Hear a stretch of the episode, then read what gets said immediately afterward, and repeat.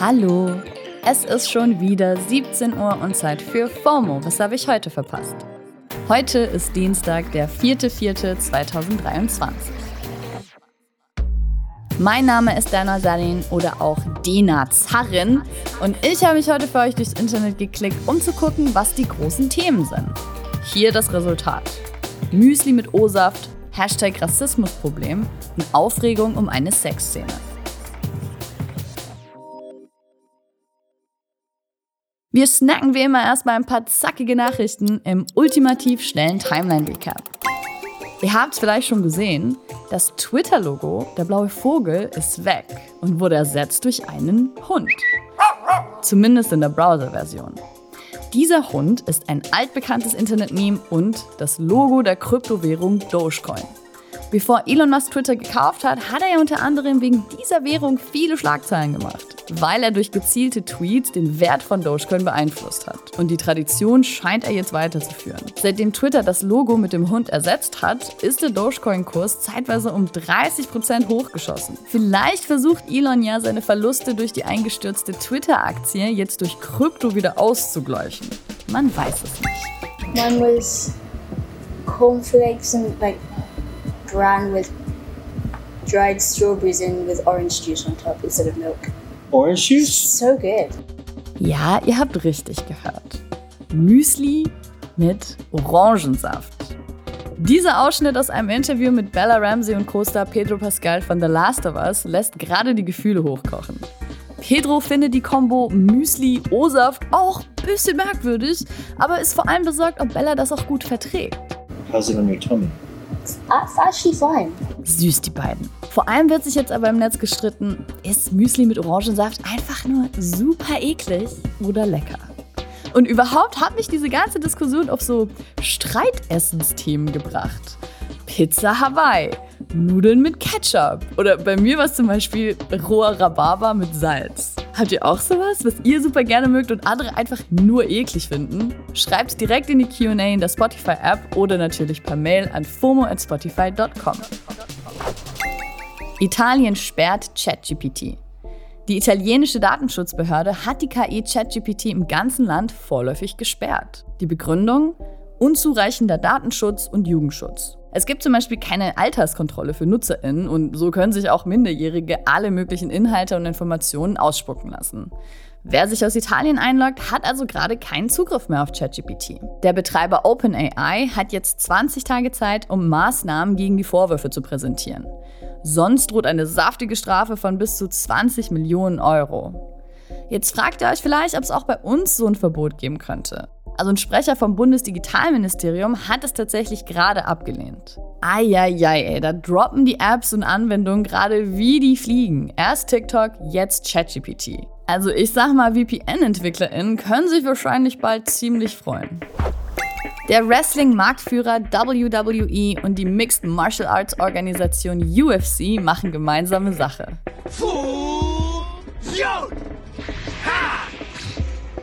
Die UFC hat die WWE nämlich gekauft und wird damit zum ziemlichen Live-Sport-Imperium im Wert von über 21 Milliarden Dollar. Der Deal wurde gerade im Rahmen von WrestleMania, also so ziemlich dem größten Event der Wrestling-Welt, bekannt gegeben. Und die beiden Brands wollen zusammen ein gemeinsames börsenorientiertes Unternehmen gründen. Einen Namen gibt's dafür noch nicht. UFC WWE klingt eventuell auch etwas sperrig, ja. Na, mal sehen, ob diese Fusion hauptsächlich Cash für InvestorInnen bedeutet oder auch einen sportlichen Mehrwert für das Publikum bringt. Das war der ultimativ schnelle Timeline-Recap. Hat die deutsche Polizei ein Rassismusproblem oder nicht? Diese Frage ploppt ja schon, sagen wir mal, regelmäßig auf. Da gab es Chatgruppen von PolizistInnen, in denen Hitlerbilder aufgetaucht sind, Ermittlungen gegen PolizeibeamtInnen wegen Volksverhetzung, rechtsextreme Vorfälle an einer Polizeischule und so weiter. Wäre ja wahrscheinlich gut, mal zu untersuchen, was da los ist und wie man dem Ganzen entgegenwirken könnte. Genau das versucht gerade eine Studie der Deutschen Hochschule der Polizei in Münster mit dem Namen Motivation, Einstellungen und Gewalt im Alltag von Polizeivollzugsbeamten. Das war eine von genau den Studien, die unser ehemaliger Innenminister Horst Seehofer mit allen Mitteln blockieren wollte. Weil seiner Meinung nach sind es alles nur Einzelfälle. Ich erkenne weder im öffentlichen Dienst noch äh, bei der Bundespolizei diesbezüglich ein strukturelles Problem. Und deswegen braucht er auch diese Studien nicht. naja, Seehofer hat am Ende dem öffentlichen Druck nachgeben müssen. Und jetzt sehen wir doch mal, ob er mit seiner Einschätzung richtig lag. Es gibt jetzt nämlich erste Ergebnisse. Und siehe da, die ForscherInnen sehen, Zitat, mehr als nur Einzelfälle, bei denen die individuelle Einstellung kaum mit den Leitbildern der Polizei in Einklang zu bringen ist. Besonders abgewertet werden dabei wohl Musliminnen und Obdachlose. Was die Gründe dafür sind, lässt sich aus den Zwischenergebnissen der Studie noch nicht sagen. Die wurde übrigens durch eine deutschlandweite Online-Befragung durchgeführt. Dabei ist außerdem rausgekommen, dass außer wenn es um Musliminnen und Obdachlose geht, die befragten Beamtinnen in ihren Meinungen größtenteils dem bundesweiten Durchschnitt entsprechen. Aber ich sage mal, bei so Ergebnissen wie 15 Prozent, die sagen, es gibt zu viele Ausländer in Deutschland, weiß ich nicht, ob mich das wirklich beruhigt. Das sind wie gesagt auch alles Zwischenergebnisse. Die Studie wird offiziell erst 2024 abgeschlossen. Und daraus sollen sich dann auch konkrete Handlungsanweisungen ergeben, wie sich solche Tendenzen in der Polizei eben besser oder überhaupt mal bekämpfen lassen.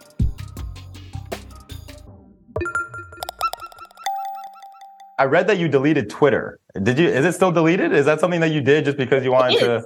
Yeah. Yeah.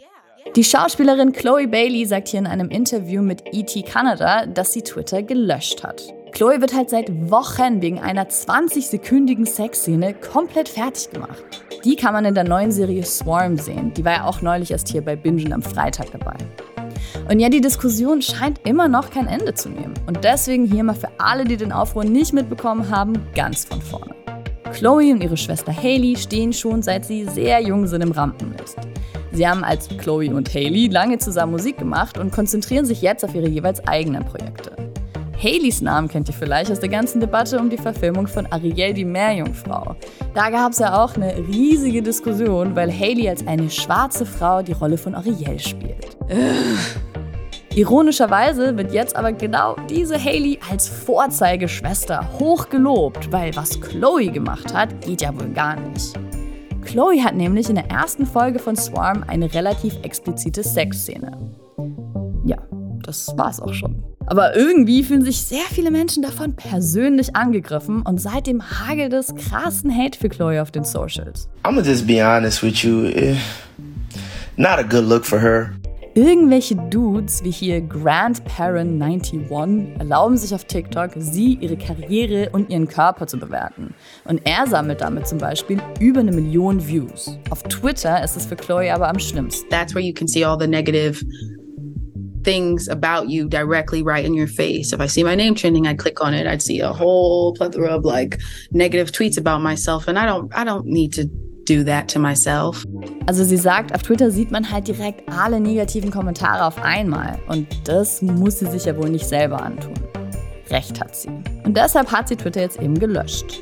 Chloe hat zwar noch einen Account, der wird aber von ihrem Team betreut, ohne dass sie sich mit den Inhalten auf der Plattform auseinandersetzen muss.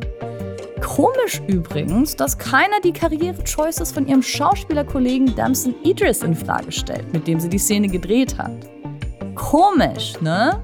Wenn ihr euch selbst ein Bild davon machen wollt, ob die ganze Aufregung gerechtfertigt ist, Swarm kann man sich jetzt auf Amazon Prime anschauen. Da sind wir auch schon wieder am Ende angelangt. Das war's für heute mit FOMO und wir hören uns morgen wieder hier auf Spotify. FOMO ist eine Produktion von Spotify Studios in Zusammenarbeit mit ACB Stories. Tschüss!